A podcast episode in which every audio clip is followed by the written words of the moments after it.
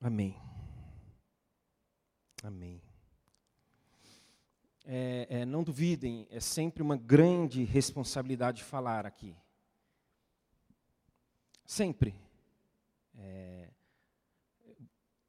quem vem aqui e fala pode até não estar tão consciente em algum momento da responsabilidade, mas a, a, a não consciência na sua totalidade não anula o fato de ser uma grande responsabilidade. E é tão grande e, de alguma maneira, diferente hoje, é, parece que pesa mais falar a respeito do que eu vou falar, que eu quero dividir essa responsabilidade com vocês. É, não propriamente de falar, porque hoje é como se eu mais do que nunca me sentasse aqui à frente, mas a responsabilidade de ouvir. Então eu, eu convido vocês, dividam comigo essa responsabilidade hoje de ouvir. Pais, sim, claro. Mães, também. Tios, todos. Avós, avós, venham juntos. Todos que, de alguma maneira, têm responsabilidade sobre as novas gerações. Se você tem responsabilidade sobre as novas gerações, vamos nos responsabilizar pelo que Deus vai falar é, nessa manhã, já tem falado, e ele quer falar o que está em Provérbios 22, 6, que diz: ensine seus filhos no caminho certo, e mesmo quando envelhecerem, não se desviarão dele. Provérbios 22, 6. Ensinem os seus filhos no caminho certo, e mesmo quando envelhecerem, não se desviarão dele, no caminho. O texto fala no caminho, o texto não fala o caminho. O texto não está falando ensine o caminho, está falando ensine no caminho. Não está falando de qual caminho, está falando de onde, está falando do como. Por que não está falando qual o caminho? Porque o caminho aqui quando o sábio fala, ensina no caminho, porque o caminho está claro para ele. O caminho para ele, para os seus ouvintes, está claro. É o caminho do Senhor. Então não é ensina o caminho, porque o caminho já vem sendo ensinado. O caminho já está claro para eles. O caminho é, para o sábio é, já estava na mente e coração dele.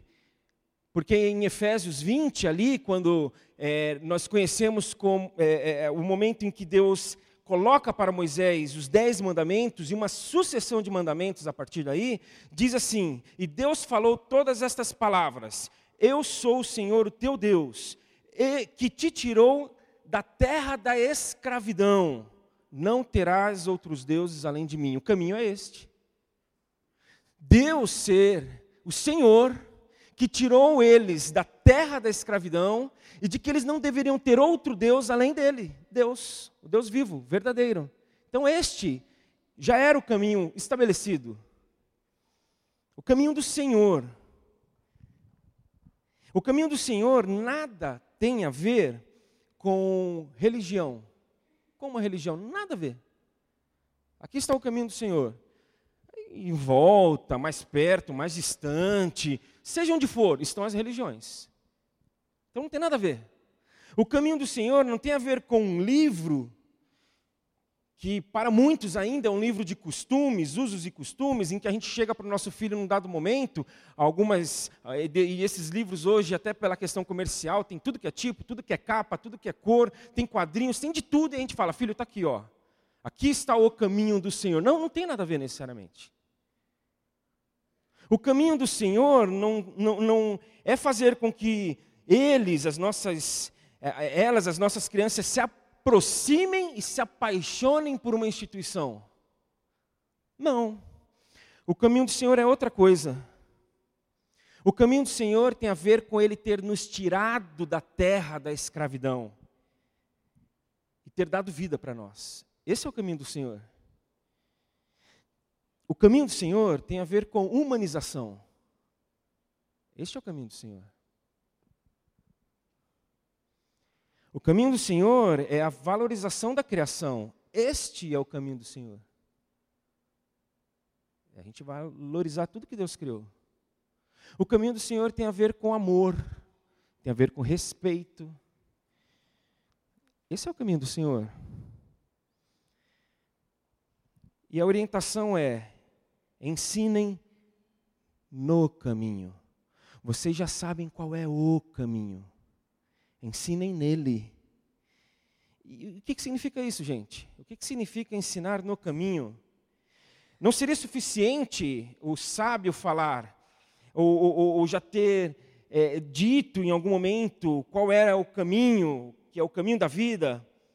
Parece que para o sábio não. Parece que para o sábio não era suficiente ele saber em qual o caminho, mas ele precisava dizer como viver no caminho. Pois parece que para a criança não se desviar do caminho depende de como ela será ensinada. Vou repetir.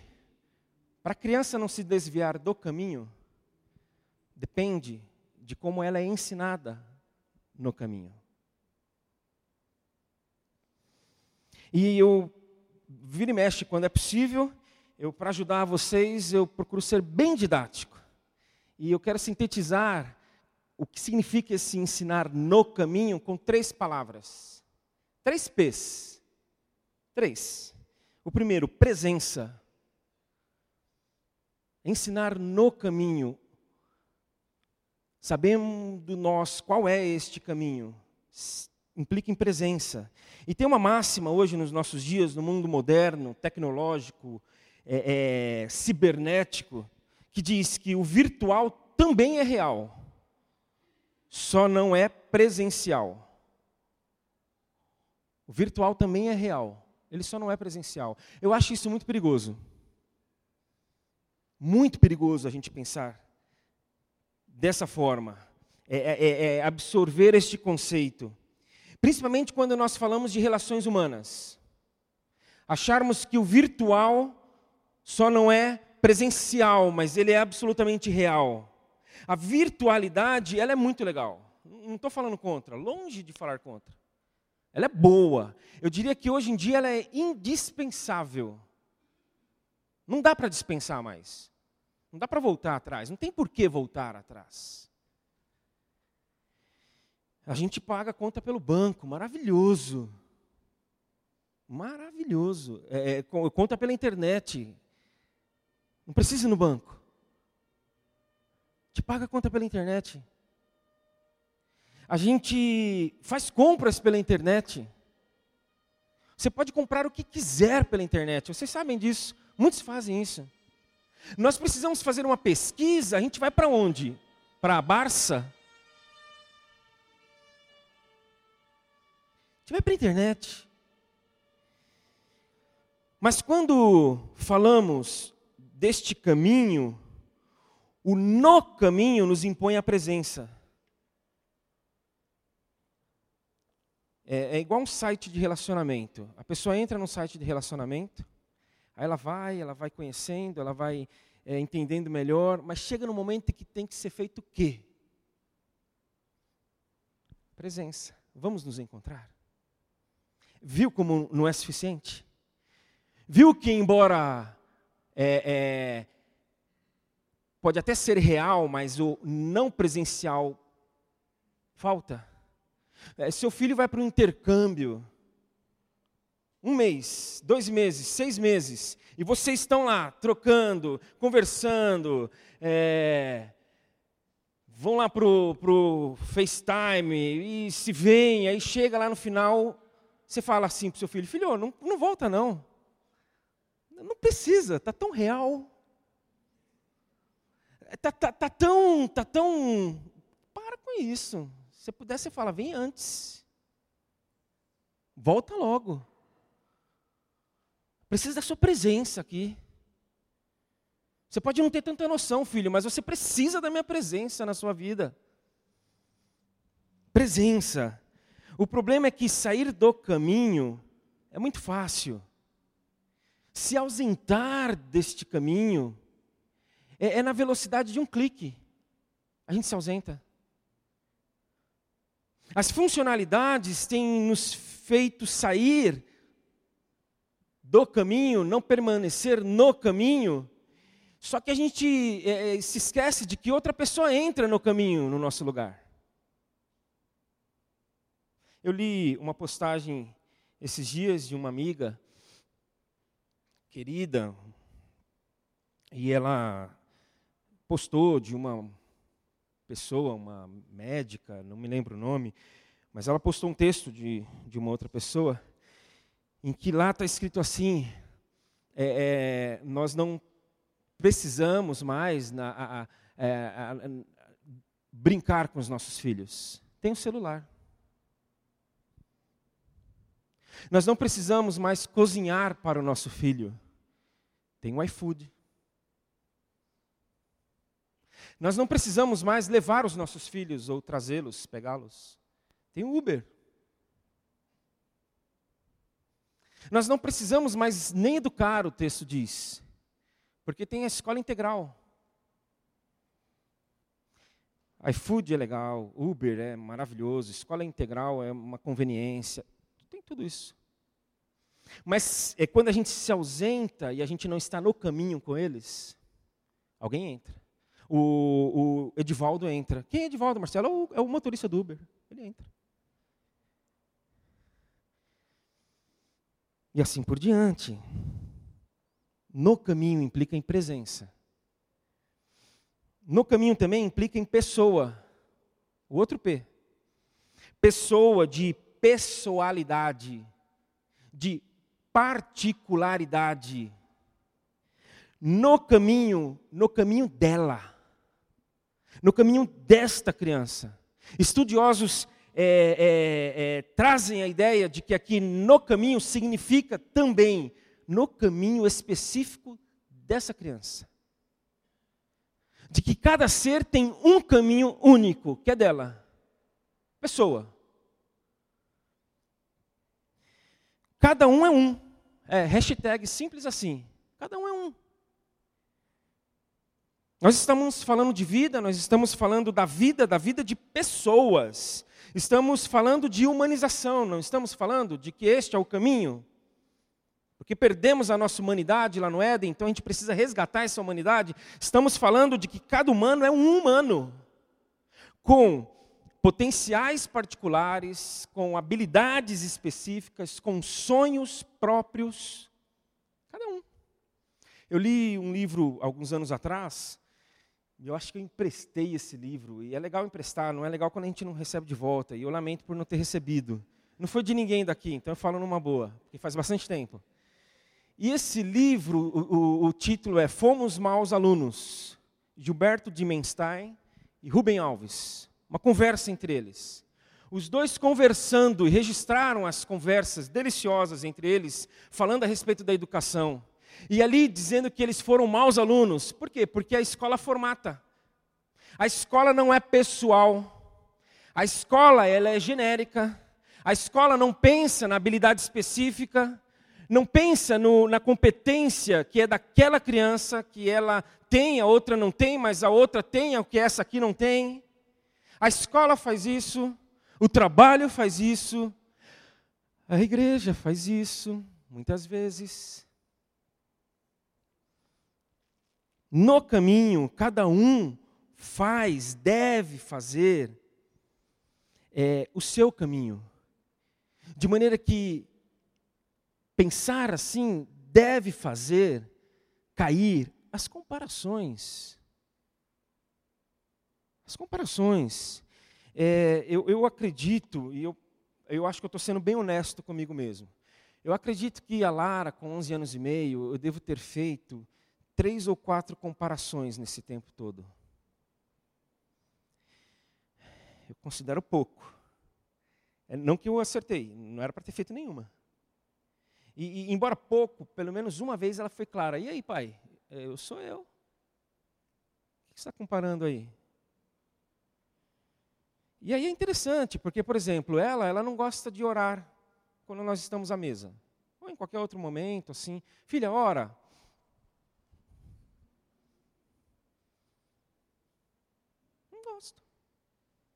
Eu adoro ver criança orando. Sempre que eu tenho oportunidade, eu, você ora. Aí a criança ora, eu, ah, me delicio.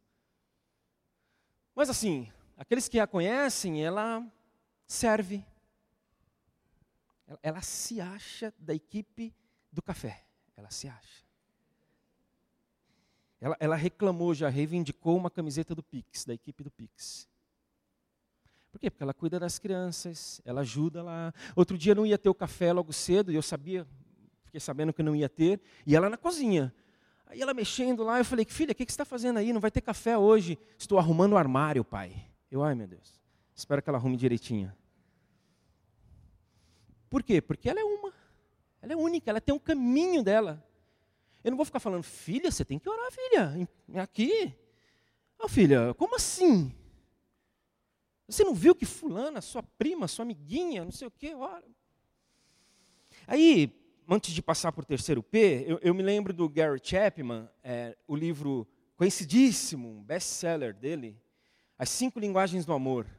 Simples, simples, é nada muito profundo, mas ele foi cirúrgico, ele foi, ele foi muito feliz na constatação de que nós temos linguagens do amor, nós temos formas de demonstrar amor, nós temos formas peculiares em que, é, quando demonstram amor para nós daquela forma, a gente entende que o outro nos ama.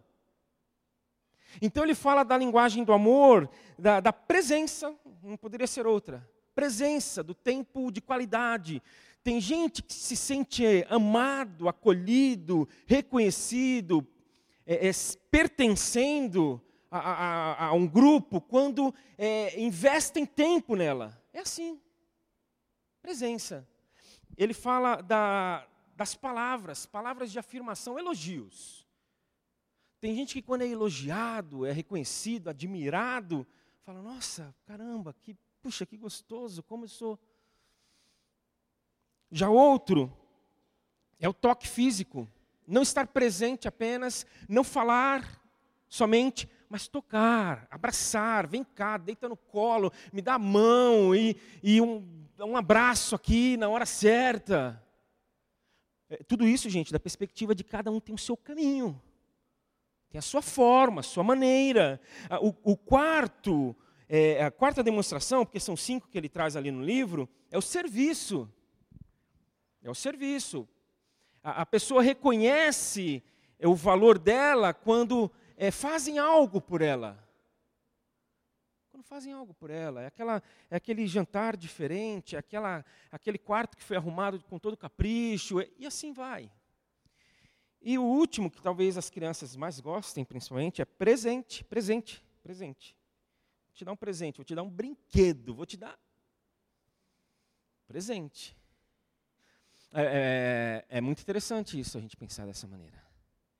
Porque isso torna algo, a, a, a caminhada muito pessoal, muito particular. Mas tem o terceiro P. Padrão. Presença no caminho significa pessoa e também padrão. Aí alguém já deve estar pensando, Marcelo, você está. O que aconteceu com você? Acho que você deu uma bola fora aí agora. Porque você acabou de falar de especificidade, ser específico. Agora você está falando de padrão, de massificação. Não, padrão no sentido de modelo. Modelo no sentido de exemplo. O texto fala de educar. O texto fala de instruir. E nós fazemos isso no caminho pelo exemplo. Vocês estão começando a entender mais do que nunca, porque eu convidei vocês a dividirem a responsabilidade de ouvir essa mensagem hoje comigo? A coerência nossa vai nos dar credibilidade. A coerência da gente vai fazer com que as nossas crianças, os nossos adolescentes e jovens é, é, queiram estar conosco no caminho. Então, quando nós falarmos para eles, amem, filho, filha, é, meu querido neto, sobrinho, é, ama, Você precisa amar seu amigo, você não tem que é, é, bater nele, você não tem que dar troco. O que, que a gente tem que estar tá fazendo? Amando. Quando nós falamos para eles, perdoem, dê uma nova chance, se abra para uma nova possibilidade, uma nova oportunidade. Não guarde rancor, tire essa mágoa, vai fazer mal, ressentimento, ressentir, ressentir, ressentir, vai adoecer você, vai, vai endurecer seu coração. O que, que a gente tem que estar tá fazendo? Perdoando. Quando nós falarmos para eles, sejam verdadeiros, sejam íntegros, sejam honestos. Não tenham dois pesos e duas medidas, não fale sim pela frente e haja de forma contrária por trás. Não, filhos, não, queridos. O que a gente tem que estar tá fazendo? Falando a verdade. Quando nós falarmos para eles, sejam generosos, é, deem de si, deem do que vocês têm, não acumulem, não queiram todos os brinquedos, não queiram ganhar tudo, não queiram reter, não queiram é, é, pensar que aquele último bife tem que ser seu, divide com quem está lá com você. O que, que a gente tem que estar tá fazendo? Repartindo. Quando nós falarmos para eles, se rendam a Deus, se devotem a Deus, obedeçam a Deus. O que que a gente tem que estar tá fazendo? Tentando. Como eu disse, a minha preocupação hoje de ser bem didático, de, de conciso, claro, faz com que eu cite uma, uma história, um episódio, e aí eu estou queimando um cartucho grande, porque daria uma outra mensagem essa, essa história aqui. Mas vamos lá, eu, a minha preocupação maior hoje é deixar clara a mensagem. E a história é a história de um pai que Deus chegou para ele e pediu algo para ele. Pediu para que ele abrisse mão de algo. Pediu que, que ele abrisse mão daquilo que para ele tinha mais valor na vida. Deus chega para Abraão e fala: Abraão, sacrifica teu filho Isaque. Abre mão dele. Abraão, é, é, tira Isaac do trono do teu coração e me coloca lá. Aí Abraão decide obedecer. Abraão acorda no dia seguinte, o texto fala lá em Gênesis 22, pega o filho, pega a lenha, pega a brasa, pega a faca para o sacrifício, fala: Filho, vamos dar uma volta. E eles vão, Abraão leva dois servos com ele, num dado momento do caminho, quando ele avista o local, porque Deus falou: em tal lugar você vai sacrificar o teu filho, vai até lá. E quando ele avista o lugar, o texto fala que ele disse para os seus servos: fiquem aqui, que eu vou continuar com o menino. Aí o menino fala: pai, eh, nós vamos fazer um sacrifício aqui. Tem a lenha, tem a brasa, é, onde está o cordeiro?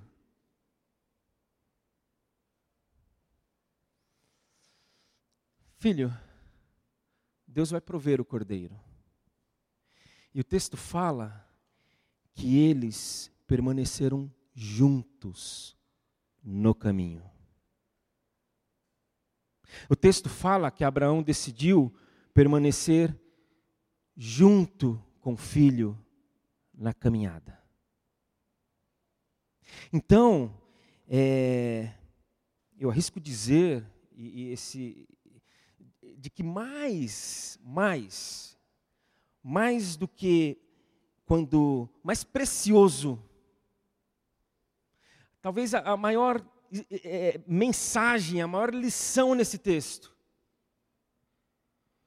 para além do, do, da fala ali de Abraão para seu filho: Filho, Deus proverá o cordeiro.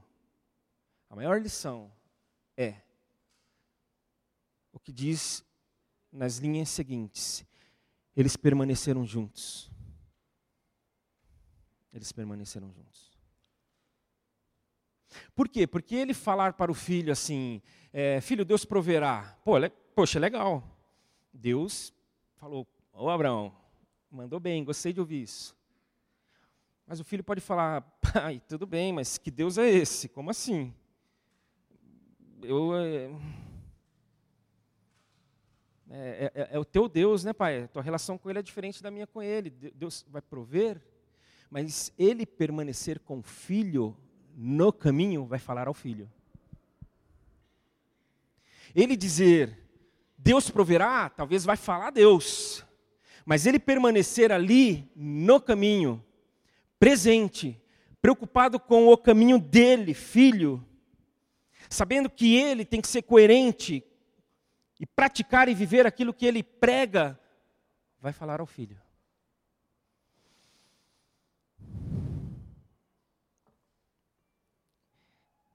Era isso, gente.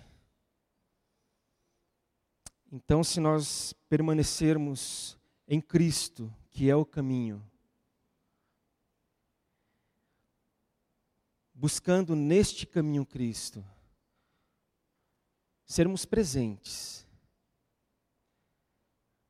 é, é, possibilitarmos aos nossos filhos que eles vivam o caminho dele, não de outro, não o nosso, não o nosso.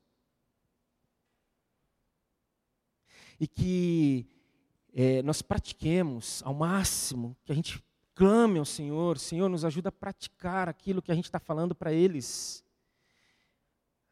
A gente pode descansar, colocar a cabeça no travesseiro e falar: está sendo difícil, está sendo árduo, está sendo penoso, está sendo tudo. Mas será algo que acontecerá, o que será, o que acontecerá é, eles não vão se desviar. Eles não vão se desviar. É, nós vamos cantar agora que nós precisamos do Senhor. Nós vamos cantar que nós precisamos do Senhor e de que a gente tanto precisa do Senhor que a gente é, é, vai se render aos pés do Senhor nessa hora. E nós vamos nos lançar nos braços do Senhor, certos de que há um novo amanhã. Ah. Marcelo, eu não estou acreditando muito nisso, de que há um novo amanhã. Tudo bem, eu, eu oro para que você acredite. Mas mesmo você não acreditando, ah, não depende da gente. Ter um novo amanhã, depende do Senhor. Então vai ter um novo amanhã. Vamos cantar? E a gente ainda ora nos próximos minutos.